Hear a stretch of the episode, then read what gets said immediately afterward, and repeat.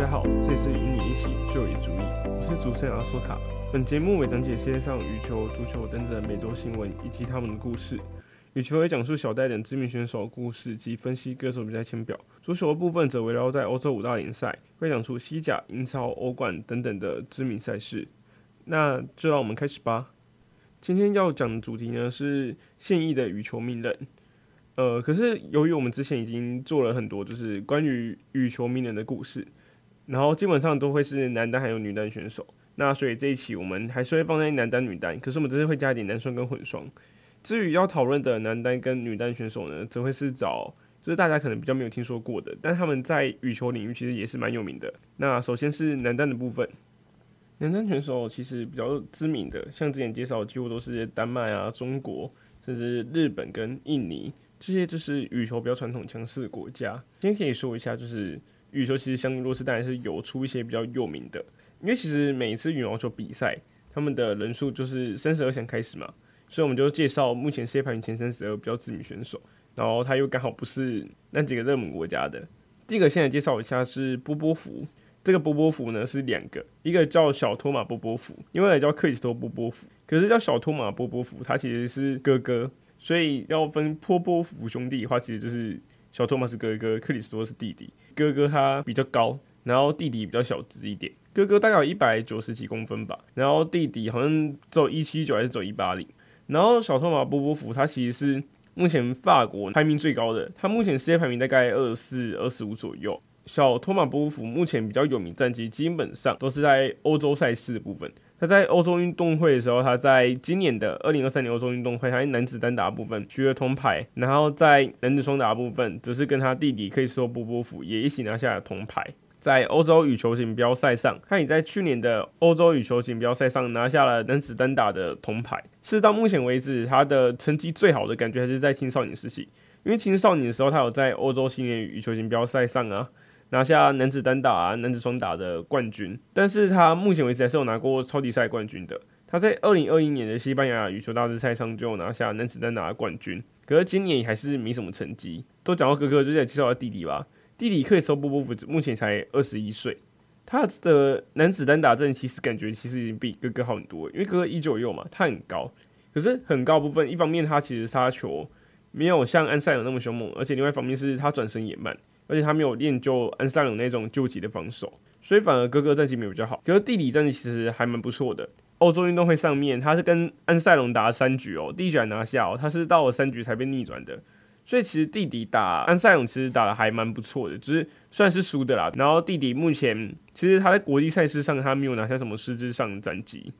可是他今年欧运会的话，他就是只有在男子单打拿下银牌，然后男双打也是跟哥哥一样是铜牌。然后弟弟目前排名是世界第二十九名。然后来介绍一下另外一个，大家应该都知道羽毛球就是亚洲跟欧洲会是比较强势的国家。诶，那其实五大洲里面还有其他洲，那请问美洲跟非洲呢？其实非洲真的没什么好讲的，因为非洲强的国家甚至可以挤到前五十的选手都真的很少。可是，在美洲呢还是有。美洲目前最有名选手应该就是杨灿的，杨灿目前二十一岁，然后世界排名目前是二十五名。然后他是加拿大华裔的，他的战绩也是集中在泛美洲的比赛。泛美洲就是其实没有到南美洲啊，就是基本上只有美国啊，然后加拿大跟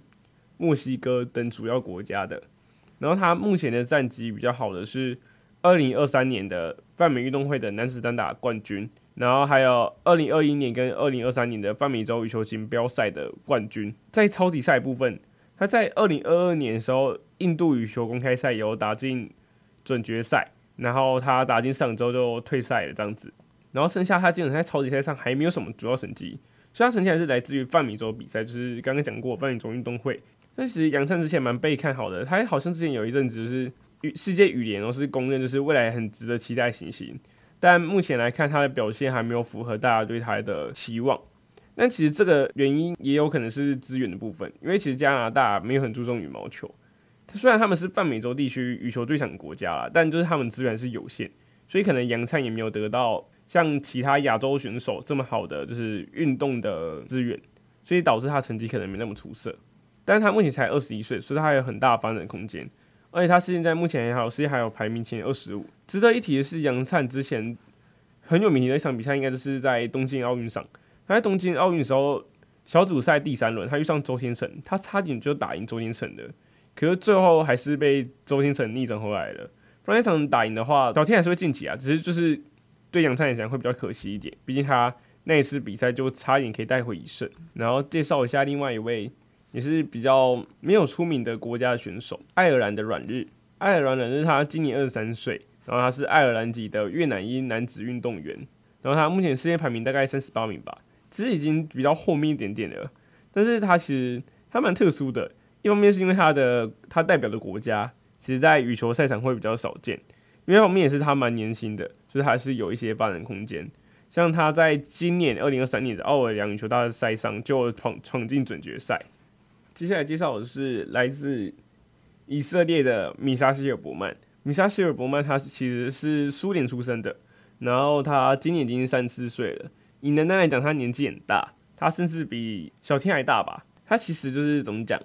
他三十四岁，他到现在来打球，我其实真的觉得他蛮厉害的。尤其是以色列这种国家，就是他们其实对羽毛球资源也给予比较少，可是他还是有办法，就是打到世界前五十名。所以我其实觉得真真心觉得他蛮厉害的。而且他在今年的欧洲运动会上又拿下男子单打的铜牌，然后去年的欧洲羽球锦标赛上也是有拿到男子单打的铜牌。然后我觉得最厉害的地方是他跟他的妈妈，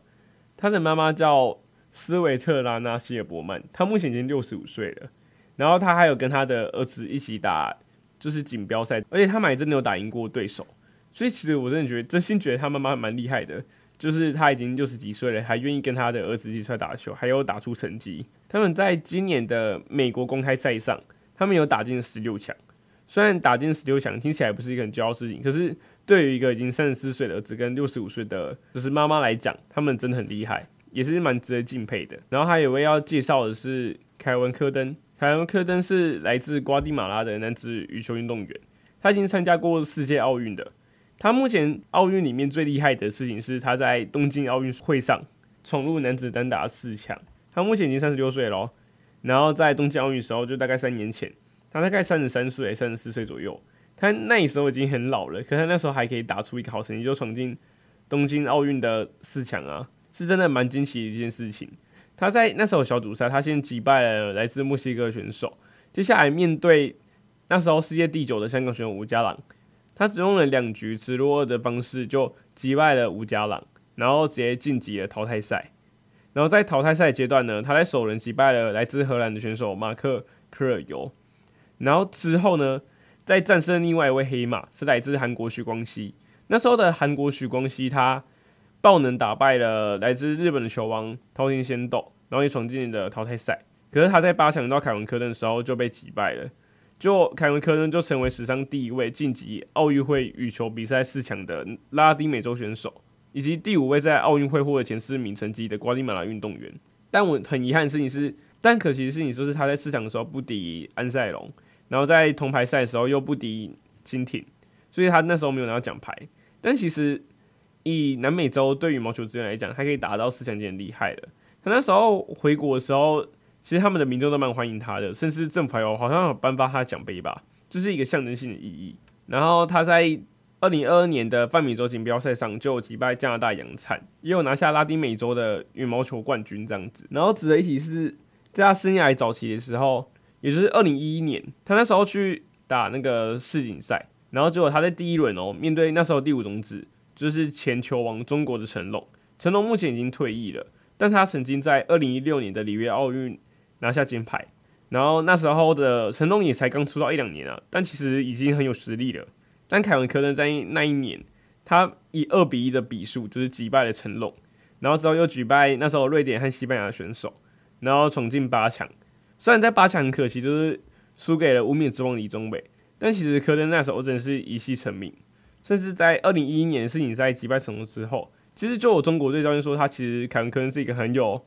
天赋选手，不管是协调性还是爆发力都很好。他说，要不是他出现在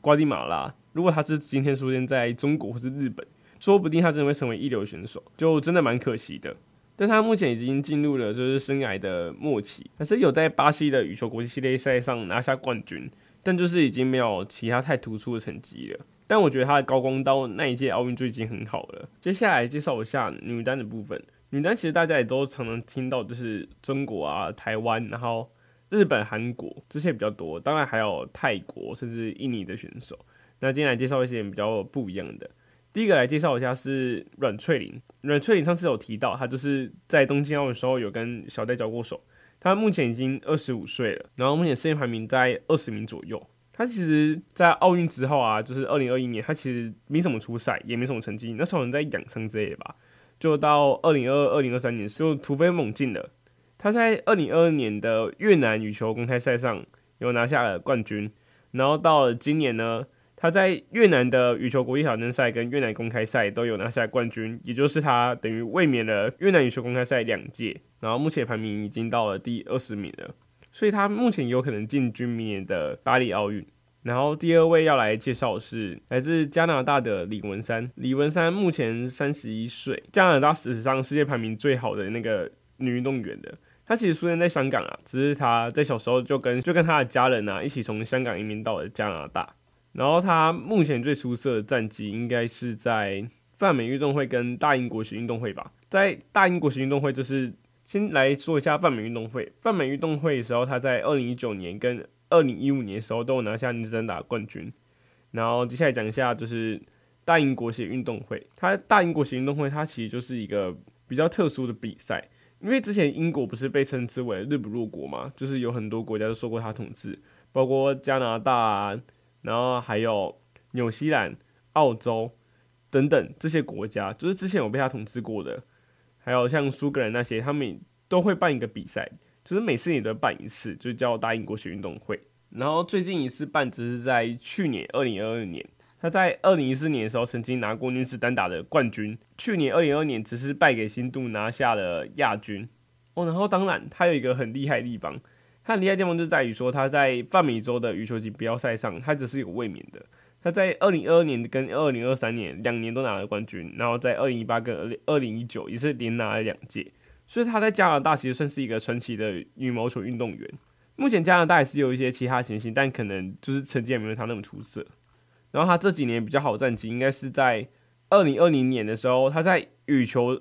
的丹麦超级七百五十赛时候闯进四强。然后在二零二二年时候呢，他在加拿大羽球公开赛打败台湾的选手。二零二二年的加拿大羽球公开赛上，就是他有打败台湾的宋硕云，拿下女子单打的冠军。然后他之前有做出一个很大突破，是在二零二二年的世锦赛上。二零二二年世锦赛，他爆冷击败伊瑟农，闯进了八强，好像是目前唯一一个，就是在一九七七年之后，第一次再有加拿大选手可以闯进羽毛球的半准决赛。然后接下来都讲到了加拿大，那就讲一下美国选手吧。美国其实有另外几位就是比较出色的羽毛球选手，目前最有名的叫张贝文。张贝文年纪更大，他今年已经三十三岁了。他其实是中国人，可是他在二零零三年的时候移民到新加坡，然后拿到国籍。可是十年之后又移居到了美国。可是他到了二零二一年才取得了美国的国籍，而且他在二零二一年的时候有代替美国去参加东京奥运。然后会说他比较特别原因是因为他是目前的世界第十名，然后他年纪也蛮大，已经三十三岁了。因为他这两年其实成绩还蛮好的，他在今年的泛美运动会上面有拿到女子单打的冠军，只是在泛美洲羽球锦标赛上输给了李文山。然后今年他正其实真的蛮出色的，他今年在很多超级赛上都有一定成绩，像在像在瑞士三百赛上就拿下了铜牌，然后奥尔良跟台北羽球公开赛他都有拿下了亚军，在台北羽球公开赛更是败给了小戴。然后他今年最好的成绩则是在澳洲羽球公开赛上。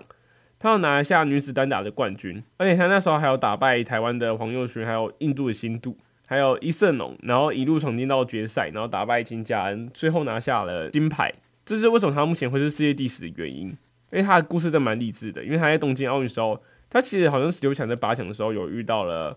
喝冰胶，就打一打他的脚就受伤了，就还是做了你退赛。他说哭的蛮惨的，可是没想到他这么快就康复过来，然后。可以去继续比拼这样子，然后另外一位可以值得介绍选手，就是来自新加坡的杨嘉敏。新加坡杨嘉敏目前已经二十四岁了，然后目前世界排名在二十二。他在去年大英国际运动会有拿到女子单打的铜牌，然后在羽毛球里面，其实有些选手啊，他的成绩其实也蛮好的，就是不是说羽球成绩，可能是其他课业上或是其他人的成就。像接下来介绍就是来自比利时的谭连尼，比利时谭连尼他其实有比利时和印度尼西亚血统，可是他其实厉害的地方是在于说，他其实是牙医，他有牙医师资格，他大学读的是牙医系，只是因为很热爱羽球，所以还是回来羽毛球场比赛。他目前已经三十二岁了。虽然他战绩没什么出色，但是我觉得他可以是牙医，然后又愿意回来打羽毛球，是一个蛮厉害的事情。他今年比较好成绩就是比利时国际挑战赛的铜牌，然后去年则是威尔斯羽球国际赛的亚军。然后接下来我介绍一个就是比较多女单选手的国家，那个国家是丹麦。其实丹麦有三位，丹麦其实有三位目前世界排名是在前三十二名的选手。第一位目前排名最高的，目前排名世界第十八名的是来自丹麦的米娅布里希菲尔特，她是二零一九年欧洲运动会的女单金牌，然后也是今年欧洲运动会的女子单打的银牌。她其实目前已经二十六岁了，然后其实在丹麦的选手里面，她战绩也算蛮好的。她之前在二零二零年的时候，有在泰国羽球超级线赛上面闯进女子单打的铜牌，然后今年战绩最好是在。瑞士羽球公开赛上，他在瑞士羽球三百赛的时候有拿下女子单打的亚军。然后下面一位是目前世界排名第二十三名的莱恩霍尔马克杰克斯菲德，他目前已经二十九岁了，那他就算是就是老老人迷间吧。其实说实在的，是欧洲的女女生选手或者是男子选手。在羽毛球部分，他们其实都蛮长寿的。就其实蛮多选手，包括之前介绍的丹麦男双，他们年纪都已经三十几岁了，但他们还在打球，而且都看起来都老当益壮。可能是欧洲的训练步调跟亚洲不一样。亚洲羽球女单其实训练的跟欧洲就是可能训练步调不一样吧。亚洲的女单选手或者是男单男双，他们其实不一定长寿，男双很长寿，可是男单其实很少，就是可以打到像中天神那么久的羽毛球运动员是真的很少，而且战绩通常也不会那么好。可是男双或是女单，甚至混双部分，他们战绩，他们反而上了二十八、二十九之后，他们战绩都蛮好的。像我们现在介绍这一位，刚刚说他是世界第二十三名嘛，你看他已经二十九岁了，然后他之前有在二零一五年欧洲运动会上面拿到女子单打的金牌，然后这几年比较出色的战绩呢，其实就是今年的奥尔良羽球三百赛上有拿下准决赛，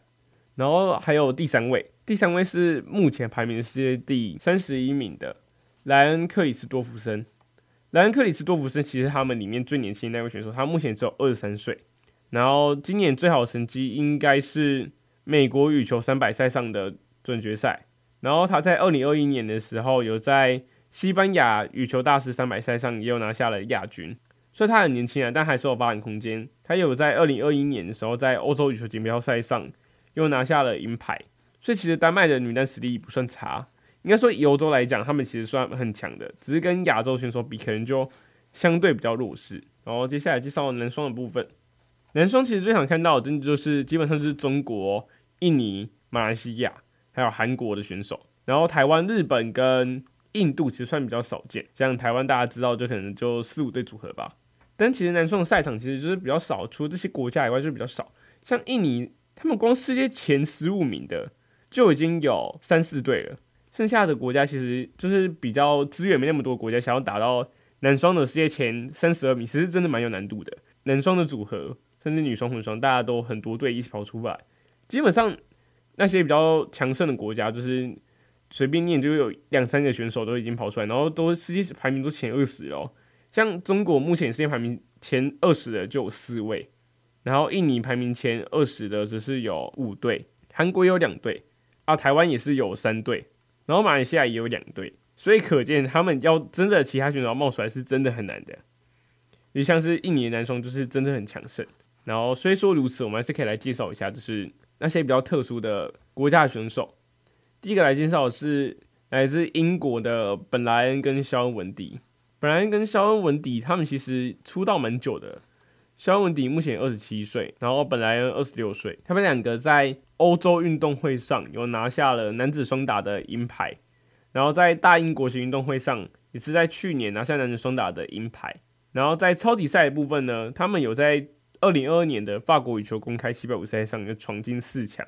今年则是在瑞士羽球三百赛上有闯进到了四强。然后值得一提是，在东京奥运之前哦，他们遇上了林洋配，全部都是输的。可是奥运之后，他们反而比林洋配就是状态更好，所以我打赢过他们。当时在二零二二年的世锦赛上，有爆冷当时的小黄人闯进到了八强，可惜败给了双 A。然后另外一位值得介绍的选手就是来自德国的马克拉姆斯富斯跟马克赛德尔，他们目前世界排名第二十六名。然后他们也是刚刚说到那些比较老，可是就是很有实力选手。马克拉姆斯富斯已经二十九岁了，然后马文赛德尔也已经二十七岁了。他目前战绩最好应该是就是在二零二二年的欧洲羽球锦标赛上有拿下男子双打的冠军。然后也有在二零二一年的丹麦超级签赛上闯进到四强，然后男双剩下部分基本上都是传统比较强的国家，真的比较值得一提就是真的只有印度的黑塔了。虽然之前有介绍过他已经登上世界第一，但很遗憾的是他们到目前为止又跌下来了。由此可见，男双的赛场是真的蛮激烈的。印度黑塔目前最出色的成绩还是在去年跟今年的上半年跟去年下半年，他去年下半年的时候。有在法国七百五十赛上打败台湾杨露茹拿下了冠军，然后今年只是在瑞士赛、亚锦赛、印尼一千赛、韩国羽球五百赛，还有亚运会上的男子双打都拿下了冠军。他们应该是目前冠军最多的组合之一。他们算是就是撇除掉那些传统强国中日韩以外，少数可以闯出成绩的。然后接下来介绍一下女双部分。其实女双其实是更传统的，就是只有强权才打进去的。目前世界前十的国家，只有五个国家是目前他们世界前十在女双的。第一个是中国的，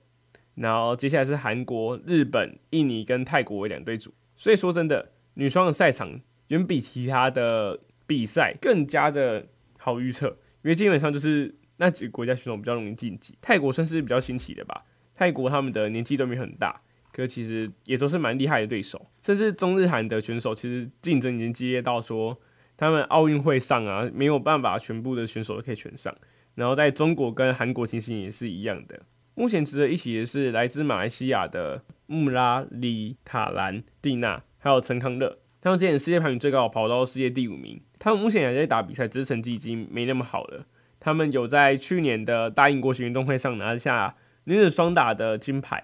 然后只是在马来西亚五百赛和香港五百赛上又闯进了决赛，但可惜没有获胜，走亚军。然后在今年世锦赛上只是八强，他们目前世界排名在第十二名，其实还算不错。然后另外一对值得介绍选手，就是来自保加利亚的选手。保加利亚这个国家，其实在羽毛球赛场上真的很少会听到他们，但这一对女双真的蛮神奇的。他们是算他们算是姐妹，第一个叫加弗列达斯托伊瓦，另外一个就是叫斯蒂法尼斯托伊瓦，他们两个之前都是。欧洲第一的女双组合，甚至到目前为止还没有欧洲的女双选手可以超越他们。唯一有的应该只有一对来自丹麦的迈尔肯·弗勒尔戈德跟萨拉迪格森。但我们现在介绍保加利亚组合，保加利亚组合目前世界排名第二十名，然后一个已经二十九岁了，另外一位则是已经二十八岁。但他们两个其实成绩还算不错，除了是欧洲第一女双以外。他们也是第一届的欧洲运动会的女双得主，然后他们也有在今年的欧洲运动会上再次拿下女子双打的金牌，然后在欧洲运羽球锦标赛上，他们只是在二零二一跟二零二二年连两年拿下了女子双打的金牌。在超级赛的部分呢，他们这两年的战绩其实还算可以，他们有在二零二二年的瑞士三百赛跟奥尔良一百赛有拿下了冠军。在今年只是在苏格兰羽球公开赛上，还有奥运赛有拿下了冠军，但其实看出来他们已经没有以前强势了。他们在更早，甚至在二零一八年的时候有闯进过中国一千赛的四强，然后他们在二零一二一年的世锦赛有闯进到了八强。然后刚刚讲到的丹麦组合，丹麦组合他们其实成绩也是还可以，但可能没有那一对欧洲女双出色。毕竟另外一队在奥运会上已经拿了两届冠军的。这一对丹麦组合，他们目前都还没拿下过欧洲羽球锦标赛或奥运会的金牌，甚至是银牌。基本上只有在欧洲羽球锦标赛上有拿下了铜牌。可是，在超级赛上，他们有在西班牙三百赛和奥良三百赛打进了四强，在美国三百赛只是亚军。然后接下来就介绍一下混合双打的部分。混合双打的部分呢，他们有比较多元的，就是国家分布，像是之前有介绍过很多次的，就是目前他们第一混双是来自法国的，之前有介绍过很多次，就是目前欧洲第一混双来自法国，第二名是来自丹麦的。他们在其他国家，可能香港啊、泰国，甚至荷兰，都还有不错的混双的人才，所以混双应该可以算是就是，只是其实，在混合双打部分，还是中国、日本跟韩国会比较强势一点，其他国家可能就是有成绩跟有天赋，可是可能没有实现出来。但其实我也蛮看好他们其他几队，就是欧洲的混合双打的。丹麦的选手好了，丹麦有一队目前世界排名第十名的选手，他们是。男生叫马蒂亚斯，然后克里斯蒂安森，女生则是亚历山德拉博尔，他们是目前世界排名第十名的混双组合。然后这对混双组合，他们其实前几年就是可能二零一九年到二零二一年战绩还没有很出色，然后到今年开始，他们就开始成绩逐渐上来。去年就已经有迹象了，他们去年在马来西亚七百五十赛上就闯进到四强。然后他们今年在西班牙三百赛，还有新加坡七百五十赛都拿下冠军，而且这过程中也击败蛮多名将，包括日本的东渡组合。然后他们在今年的奥运会上只是拿下了铜牌，然后在刚过去没有多久，丹麦七百五十赛上也有进到了准决赛。他们也有在今年世锦赛上打进到了八强，就是一对还蛮不错的混双组合。他们是有资格跟法国的组合来竞争谁是。欧洲第一混双，接下来介绍一下这周比较有观赏性的足球比赛。这礼拜的英超呢，有迎来一场大战，会有切尔西迎战曼城。切尔西跟曼城，他们两个都是属于 Big 六的豪门，所以他们的两边队其实都蛮值得一看的，尤其是前几年比较强盛的时候。之前在二零二一年的时候，他们在欧洲冠军联赛，切尔西跟曼城也有在决赛相遇，然后在决赛的时候，只是由切尔西的哈弗茨在四十二分的时候进了一颗球。然后以一比零成绩击败曼城夺冠，可是切尔西今年和去年都已经下滑很多了，然后曼城是一如既往的强势，所以其实这场比赛是可预见，就是虽然在切尔西主场，可是曼城获胜机会还是比较大的，除非切尔西又可以打出好的表现。然后在西甲的部分呢，西甲这一拜比较值得一看比赛是马德里竞技 B.S. 比亚雷亚尔，比亚雷亚尔他们的绰号是黄艇。然后他们跟马德里竞技，他们其实也是竞争对手吧？因为在皇马跟巴塞罗那，就是他们两个垄断西甲的时候，在竞争后面三四五名的，基本上就是马德里竞技啊，然后黄艇，然后还有塞维亚跟皇家贝吉斯坦的社会，所以这几组的交手其实也蛮好看的。黄潜这个赛季他们下滑也蛮多，马竞倒是一如既往强盛，所以我觉得在马竞主场还是马竞可能会取胜。然后在德甲部分呢，这礼拜比较值得看的比赛就是勒沃库森 VS 柏林联盟。勒沃库森是上赛季的，勒沃库森跟柏林联盟都是上赛季表现比较出色的球队。然后勒沃库森这赛季一直都是保持着龙头的，他们是目前欧洲五大联赛最快进球数到五十颗的队伍。所以其实勒沃库森的火力蛮强大的，而且状态也蛮好。反而是柏林联盟状态没有之前好。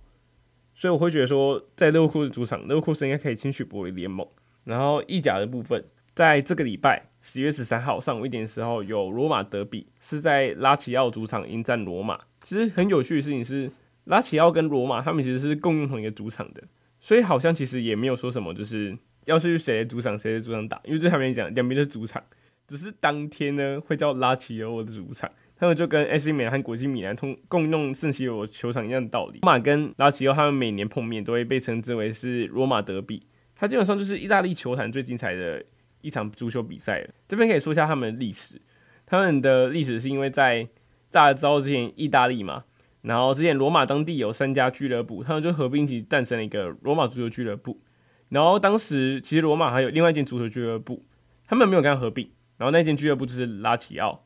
然后在这之后呢，他们就形成了两边的矛盾对决。然后刚好罗马队支持者比较多，都会居住在罗马南部。然后意大利南部呢，其实就是经济相较贫困的地方。然后在罗马也是，拉齐奥支持者呢，多住在罗马的北部，然后经济可能也比较好，然后支持右翼。所以他们德比战的，就是意思其实已经超越足球，就已经混到政治甚至经济的层面的。但其实他们两年每年打比赛都还蛮好看的。好，那今天的节目就先介绍到这边，谢谢大家的观看，我们下次再见，拜拜。